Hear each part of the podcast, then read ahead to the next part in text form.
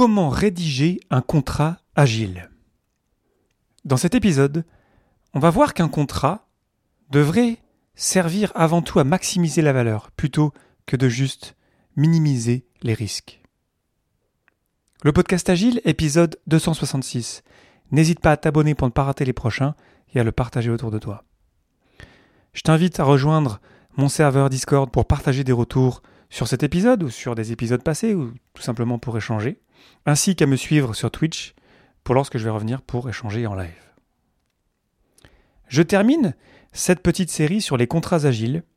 On a vu il y a de cela deux épisodes le triangle de fer qui nous fait beaucoup de mal dans euh, nos organisations. On a vu dans l'épisode de la semaine passée qu'on pouvait, via des clauses assez simples, fluidifier la collaboration, simplifier nos manières de collaborer dans le cadre d'un contrat agile. Et dans cet épisode-ci, que tu écoutes en ce moment, on va se concentrer sur le manifeste pour des contrats agiles. Avant de continuer, clarifions ce qu'est un contrat. Un contrat, c'est un accord légal avec des termes spécifiques entre deux ou plusieurs personnes ou plusieurs entités, où on retrouve des promesses qui sont faites de chaque côté soit de délivrer de la valeur, soit de payer pour de la valeur, par exemple. De l'argent contre de la valeur ressentie, ou de l'argent pour du temps passé, etc. Ça peut être voilà, un échange de valeur qui peut être défini de plein de manières différentes.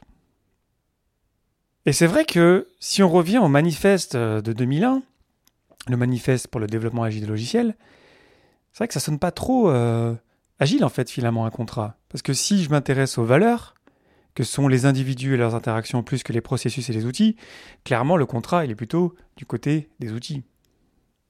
Si je m'intéresse à des logiciels opérationnels plus qu'une documentation exhaustive, j'ai l'impression parfois de retrouver euh, des projets et des organisations qui essayent d'avoir des contrats exhaustifs, des documentations avant même de commencer le travail. La troisième valeur, c'est la valeur clé, j'en ai déjà parlé dans l'épisode de la semaine passée, la collaboration avec les clients plus que la négociation contractuelle. Si on n'a pas compris que la négociation, ça doit être gagnant-gagnant, si on n'a pas compris qu'il faut qu'on collabore d'abord et que c'est pas parce qu'on a mis des choses dans le contrat qu'il faut forcément les faire, parce que peut-être que fait il faut vraiment pas les faire parce qu'il n'y a aucun intérêt euh, pour personne à les faire, eh bien ne les faisons pas.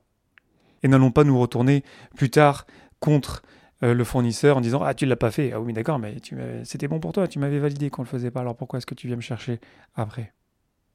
Et enfin, quatrième valeur, l'adaptation au changement plus que le suivi d'un plan. J'ai l'impression qu'on utilise parfois les contrats un petit peu à la manière waterfall, à la manière cycle en cascade. On met plein de choses dans le contrat et en fait ça, devient euh, le réceptacle de plein de pensées euh, préconçues, de plein d'hypothèses, alors qu'il va falloir qu'on itère, il va falloir qu'on qu'on inspecte, qu'on adapte. On ne sait pas vraiment ce qu'on va créer. On travaille dans un contexte complexe, les choses bougent. Et du coup, si on met trop de définitions en amont dans le contrat, en fait, on est mort d'entrée. On ne va pas y arriver. Donc finalement, c'est du gaspillage. Donc un contrat, c'est vrai que ça, ça paraît pas très agile de base. Et ça peut être agile, on va le voir aujourd'hui dans cet épisode. Mais j'ai l'impression que parce que voilà, le manifeste pour le développement agile de logiciels, lui, date de 2001. Euh, très bien. Et on a vu euh, dans plein d'endroits, euh, dans des équipes agiles, se mettre à faire de l'agilité, du scrum, du kanban, peu importe. On sait que ça marche, on sait que ça peut marcher, ça ne veut pas dire que c'est facile, hein, bien évidemment. Mais c'est possible. Et j'ai l'impression qu'assez rapidement, on se rend compte que ce qui bloque, en fait, c'est le contrat. Donc dans l'équipe, ça marche bien, ça peut très bien marcher. La collaboration, on oublie que on fait partie d'une entité, d'une entreprise A ou d'une entreprise B on se met à créer un produit ensemble, on collabore, ça marche bien. Dès l'instant ça marche un peu moins bien parce qu'on a des challenges, parce qu'on travaille dans la complexité, là, bah, il y a peut-être des accrochages, et là, du coup, on revient au contrat, et là, d'un coup, la collaboration diminue. On peut se retrouver à se mettre des bâtons dans les roues, ou pire, se retrouver devant les tribunaux. Donc finalement, le contrat, il ne nous a pas du tout aidé à être agile. C'est même anti-agile quelque part, par nature. Et le plafond de verre des contrats agiles, j'ai l'impression, de mon expérience, que c'est souvent un point de blocage très important. Où en fait, finalement, dans les équipes, on veut faire de l'agilité, mais dès l'instant où on parle d'argent, on veut mettre ça sur un contrat, ben, en fait, on bloque les choses et on rentre en mode euh, négociation contractuelle, au lieu d'être dans la collaboration avec les clients, pour revenir à la troisième valeur du manifeste. Du manifeste d'origine de 2001. Donc il y a eu un nouveau jargon de l'agilité qui a été mis dans l'ancien jargon du contrat, sans changement d'état d'esprit. Il y a vraiment un état d'esprit, c'est ça l'état d'esprit agile. Et le contrat, il est dans un état d'esprit différent, et vu qu'on n'a pas changé les contrats dans plein d'endroits, ben on est un peu bloqué en fait.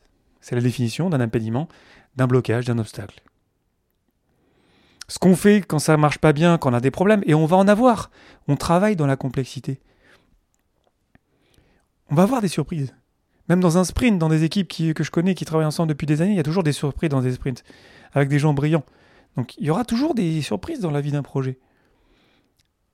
Et quand il y en a, ben, au lieu de se dire comment est-ce qu'on peut régler ça ensemble, on peut tomber dans l'anti-pattern de se dire attends, qu'est-ce qu'on a écrit dans le contrat? Qui c'est qui doit payer? Au lieu de se dire qu'est-ce qu'on doit faire ensemble pour résoudre ce problème le plus vite possible, ce challenge auquel on fait face ensemble? Et ensuite, réflexe logique, parce qu'on veut se protéger, parce qu'on a, entre chaque entité, chaque euh, personne dans le contrat, on a, des risques associés, ben le réflexe c'est de se blinder en fait.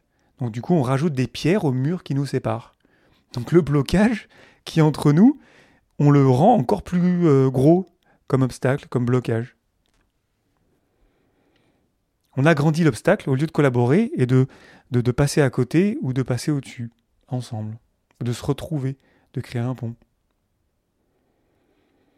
Je suis toujours surpris dans plein de projets euh, avec des responsables informatiques euh, de très haut niveau, euh, des Scrum Masters, des, des coachs agiles, des propriétaires de produits qui ne connaissent pas les contrats dans lesquels ils travaillent, en fait, dans les projets dans lesquels ils travaillent. Je trouve ça à chaque fois vraiment très surprenant ça me semble capital de savoir exactement quels sont les termes du contrat qui nous lie.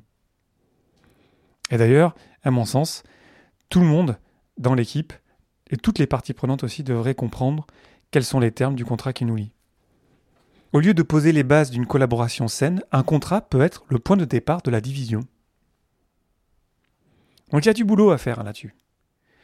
Voyons voir ce que nous propose donc le manifeste pour des contrats agiles donc il y a un, petit groupe de personnes euh, qui s'est attelé à écrire ce, manifeste, dont Peter Stevens, un Certified Scrum Trainer avec la Scrum Alliance, et Mirko Kleiner de Lean Agile Procurement. Je ferai peut-être un épisode un jour sur le Lean Agile Procurement, mais c'est pas le sujet de cet épisode. Donc moi, c'est les personnes que je connais dans ce groupe-là. Ça m'a l'air d'être des personnes très bien. Hein. Euh, et, donc ils ont lancé ça et c'est tout récent. Hein. Ça date vraiment de, il n'y a même pas un mois. Hein. Le site est très récent. Donc si j'ai bien compris, j'ai fait des recherches. Ils se sont retrouvés, un petit groupe d'une dizaine de personnes, pour écrire donc un manifeste pour des contrats agiles. Et d'ailleurs, la version française n'existe pas encore, je l'aurais proposé parce que dans le cadre de cet épisode, bah, je l'ai traduit pour pouvoir te la traduire en live. Et, euh, et, voyons voir à quoi ça ressemble. Donc, manifeste pour des contrats agiles.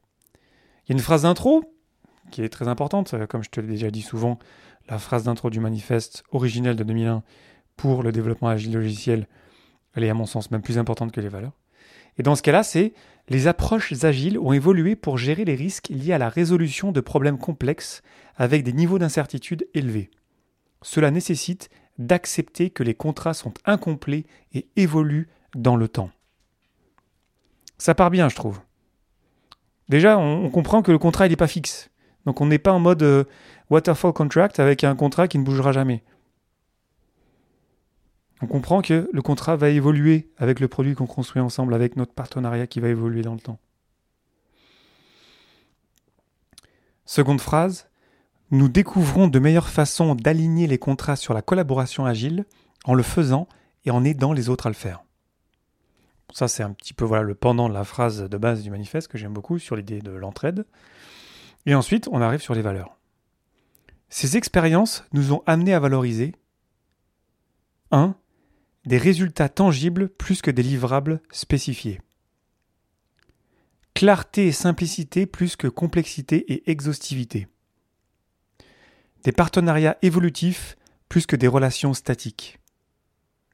De la responsabilité partagée plus que de la responsabilisation axée sur les risques. Autrement dit, bien que chaque élément de droite soit important, nous constatons que mettre l'accent sur les éléments de gauche conduit généralement à de meilleurs résultats. Il y a plein de bonnes choses, à mon sens, là-dedans. On a des résultats tangibles, plus que des livrables spécifiés. J'en ai déjà beaucoup parlé. L'idée de mettre par exemple l'objectif du produit dans le contrat, de mettre des objectifs, de ne pas mettre des spécifications. Clarté simplicité plus que complexité exhaustivité. C'est ce que je disais sur le waterfall, sur euh, un contrat, il ne peut pas être exhaustif, ça sert à rien, c'est une perte de temps, c'est du gaspillage, et ça nous fait démarrer du mauvais pied. Puis la simplicité, un contrat doit être simple, même pas une page. C'est pas justifié d'avoir des contrats qui font des pages et des pages. C'est pas compliqué de clarifier notre collaboration. Des partenariats évolutifs plus que des relations statiques. J'adore ça, ça je le dis depuis, euh, pas depuis toujours, mais depuis vraiment très très longtemps. On est dans un partenariat, on est dans le même bateau, et c'est le contrat qui doit nous mettre dans le même bateau. Il faut qu'on tire dans le même sens. Si le contrat il nous encourage à juste accrocher nos bateaux pour être sûr qu'on est safe de chaque côté, pour être sûr qu'on va pas soigner de chaque côté, ça part pas bien notre affaire. Et puis de la responsabilité partagée, en anglais c'est joint ownership, plus que de la responsabilisation axée sur les risques. C'est exactement ce que je disais en intro. Si on pense que risque personnel, finalement, on est concentré sur soi-même, sur sa propre entité, qu'on soit fournisseur ou, client, et ça marche pas bien. Il faut qu'on se mette ensemble. Il faut qu'on partage les risques. Responsabilité partagée. Et ensuite, dix principes qui sont les suivants. Principe du manifeste pour des contrats agiles. Nous observons que ces principes sont souvent associés à une collaboration réussie. Premier principe. Notre priorité absolue est de créer un résultat positif pour les clients finaux et pour toutes les parties contractantes. Moi, j'ai traduit par euh, clients finaux. En anglais, c'est Ultimate Customers. Donc, il n'y a pas marqué utilisateur, mais on comprend l'idée. Deuxième principe. La collaboration va bien au-delà de la livraison. Le contrat fait partie du processus. La collaboration agile est inclusive, commence avant la signature du contrat et va au-delà de la simple livraison de valeur. J'en parlais, je crois, dans l'épisode de la semaine passée, cette idée que ça ne s'arrête pas à la livraison. Un produit vit, il a un coût de maintenance bien plus élevé que sa propre création. Du coup, si le contrat se concentre exclusivement sur juste la livraison, ben, on va avoir un problème en fait. Troisième principe. Contrat, relations et gouvernance doivent évoluer ensemble. Le contrat définit les règles du jeu. Assurez-vous que des règles cohérentes encouragent la transparence, l'intégrité, l'autonomisation, l'autonomie, la clarté de l'objectif et la collaboration. Voilà, collaboration évolue, le contrat doit évoluer, c'est normal. Quatrième principe. Un partenariat réussi s'adapte tout au long de la durée de la mission. Le défi du développement de la gouvernance consiste à créer suffisamment de contrôle tout en permettant un travail efficace et axé sur les résultats. Ça sonne beaucoup à la cratie, aux sociocraties, la gouvernance doit évoluer. Le contrat fait partie de la gouvernance. Donc il évolue avec le produit qu'on est en train de créer ensemble, avec les entités qui évoluent aussi. Cinquième principe, minimiser l'effort consacré au travail non générateur de valeur. Veiller à ce que les efforts et le temps consacrés aux activités indirectes soient optimisés et proportionnés à l'activité productive. Je suis pas très fan de la manière dont ce principe est écrit. Ça sonne très euh, productivisme et je suis très contre ça. On comprend que voilà, ça sert à rien qu'on fasse des choses qui servent à rien. Je pense qu'on aurait pu l'écrire un peu plus simplement, mais admettons. Sixième principe, des obstacles peuvent survenir n'importe où dans une collaboration. Un résultat réussi dépend d'une communication fluide et d'un flux d'informations pour identifier et répondre rapidement aux problèmes. On est dans les obstacles qu'il va falloir qu'on règle. Donc on a une personne qui est censée s'occuper des obstacles, être sûr que les obstacles soient réglés, le, ou la Scrum Master. Et j'aime bien ça, euh, de voir ça là-dedans, parce que ça fait comprendre qu'il y aura des obstacles aussi entre les entités euh, euh, dans l'organisation. Il va falloir qu'on les règle. Donc j'aime beaucoup que ça soit là. Septième principe, intégrer des mécanismes de gestion des risques plutôt que de simplement répartir les risques. Gérer les risques grâce à la transparence, à des livraisons fréquentes et à des retours rapides. Je suis content de voir les risques, comprendre que les risques, finalement, nous appartiennent à tous, peu importe qu'on soit l'entité euh, qui livre ou euh, qui reçoit la valeur. Huitième principe, s'assurer de la clarté des besoins et des capacités disponibles contracter pour ce qui est vraiment nécessaire et comprendre ce qui est vraiment vendu. Là, on parle de capacité. Je suis content qu'il n'y ait pas le mot ressources quand même. Neuvième principe, la continuité et la durabilité sont essentielles pour des solutions durables. L'équipe qui crée une nouvelle solution développe des connaissances uniques sur le produit, la technologie, la gestion des risques, le marché et les personnes entre elles. Là, on comprend que voilà, ça évolue. Une équipe évolue, un produit évolue, la gouvernance évolue, les entités évoluent. Donc le contrat doit évoluer avec cette évolution naturelle. Et enfin, dixième principe, qui est d'ailleurs à mon sens le plus important, un bon contrat est un contrat que tout le monde peut comprendre. C'est ce que je disais avec un, contrat, c'est pas censé être plus long qu'une page. C'est pas très compliqué de mettre une vision produit, de mettre comment on va travailler en quelques mots, pour que tout le monde puisse le comprendre. Et comme je te le disais en préambule, il faut que tout le monde sache quel est le contrat qui nous lie. Que je fasse partie de l'équipe de développement, par exemple du fournisseur, ou que je fasse partie des parties prenantes euh, du client. Ça doit être clair tout ça. Et souvent, c'est pas clair, souvent, c'est caché. Ce sont des discussions qui ont lieu euh, en vase clos, avec des personnes dédiées à ça. Ça marche pas du tout. Il n'y a pas de transparence là, on comprend pas en fait ce qui nous lie. Donc, comment est-ce qu'on peut prendre les meilleures décisions? Moi, si je suis développeur dans une équipe, et du coup, je me rends pas compte de ce que je fais. Est-ce que je vais faire quelque chose de mieux ou euh, moins bien si je suis pas conscient finalement du contrat qui nous lie? C'est une question de clarté finalement. Tout comme on doit connaître notre contrat personnel lorsqu'on est employé dans une entreprise ou lorsqu'on est euh, consultant, il faut aussi qu'on euh, connaisse le contrat qui nous lie lorsqu'on crée un produit. C'est pour ça qu'il doit être simple, qu'il doit être facilement compréhensible. S'il y a du jargon technique légal, ben ça va pas marcher. Ça va être plus compliqué à comprendre. Donc chercher la simplicité, chercher la collaboration, clarifier ça de la manière la plus simple possible, ben, c'est pas facile. Hein mais ça se fait, dès l'instant on itère, on simplifie. Puis les contrats agiles, en fait, ils partent d'un point de départ, puis ils évoluent, puis ils évoluent, en fait, plus ils simplifient finalement, parce que plus on a créé de la confiance, et ok, on sait comment ça se passait, on a besoin de mettre moins de choses dans le contrat. Et il n'y a pas de onzième ou douzième principe comme dans le manifeste euh, de 2001. Donc ce sont les dix principes qui vont avec les quatre valeurs que j'ai euh, lues euh, précédemment. Les points clés, c'est la collaboration qui est au centre, tu l'as bien senti. D'ailleurs, dans le cœur de l'agile d'Alistair Coburn, il n'y a pas contractualisé. Hein. Il y a collaborer, livrer, réfléchir et s'améliorer. C'est d'abord d'ailleurs collaborer, le premier mot qui est à mon sens le plus important.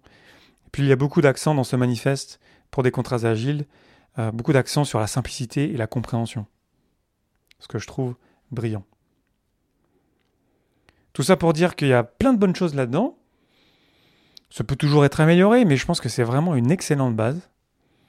C'est difficile de faire mieux, je trouve. Donc, sur le site agilecontractmanifesto.org, il y a un formulaire de feedback. Alors, je ne sais pas si euh, vraiment euh, c'est lu euh, derrière. Le site est très récent aussi, l'initiative est très récente. Il y a le principe qui est un petit peu trop orienté productivité que, que j'aime un peu moins, qui pourrait être un petit peu mieux. Il n'y a pas de mention des utilisateurs, on mentionne les clients finaux. Ultimate Customers. Mais je trouve que c'est quand même un excellent point de départ que je trouve solide et moi je vais l'utiliser. Je l'ai déjà utilisé d'ailleurs. Et ça m'a permis d'avoir de, belles discussions sur un petit peu les contrats existants dans une des équipes que je coach. Donc je sens qu'il y a un sacré potentiel là-dessus. Donc tu vois, c'est vraiment extrêmement récent. Hein. C'est sorti il n'y a même pas un mois. Je pense qu'il y a énormément de potentiel. Ça me rassure de voir que Peter Stevens, que je connais, qui a d'ailleurs, j'ai oublié de le mentionner dans l'épisode de la semaine passée, a publié le bouquin 10 Agile Contracts. Je te l'avais mis dans les sources de l'épisode. Si jamais tu veux recreuser plus précisément sur les contrats agiles, ça pourrait être une belle lecture euh, pour continuer à creuser le, sujet. J'aime voir Mirko Kleiner, qui est selon moi l'un des experts, sinon l'expert euh, de euh, comment justement choisir ses partenaires. Et après, je connais pas les autres, mais ils m'ont l'air très bien aussi. Hein. J'ai trouvé des trucs intéressants sur LinkedIn. Je te mets comme d'habitude des sources de tout ça. Et puis, et puis c'est à nous, en tant qu'acteurs et actrices de la communauté agile, de partager des retours, de tester, et puis ensuite de revenir avec des idées nouvelles, encore mieux peut-être pour le rendre encore meilleur. Donc je suis assez content qu'il y ait un formulaire de feedback. Je suis un petit peu moins content qu'il y ait une page avec euh, les auteurs euh, et autrices du manifeste J'aurais aimé que ça soit un petit peu plutôt à, la mode euh, du manifeste originel de 2001, juste avec les noms. Mais bon, après, je peux comprendre aussi. Ça me semble quand même euh, de la valeur, ça me semble intéressant, et je pense que ça peut être euh, le point de départ de belles discussions et de belles itérations sur nos contrats pour arriver à quelque chose de plus simple, de plus compréhensif et surtout de plus collaboratif. Si tu as des questions et des réactions, n'hésite pas à les poser dans mon serveur Discord. Je t'invite à me laisser plein d'étoiles dans ton application de podcast préférée si cet épisode t'a été utile. Et aussi, évidemment, à le partager autour de toi. Je te remercie infiniment pour ton attention. C'était Lodaven pour le podcast Agile et je te souhaite une belle journée et une belle soirée.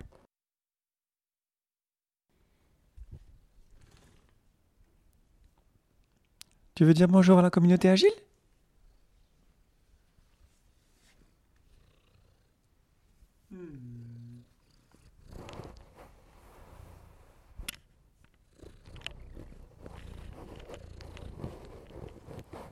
C'est mon chat qui fait un câlin au micro.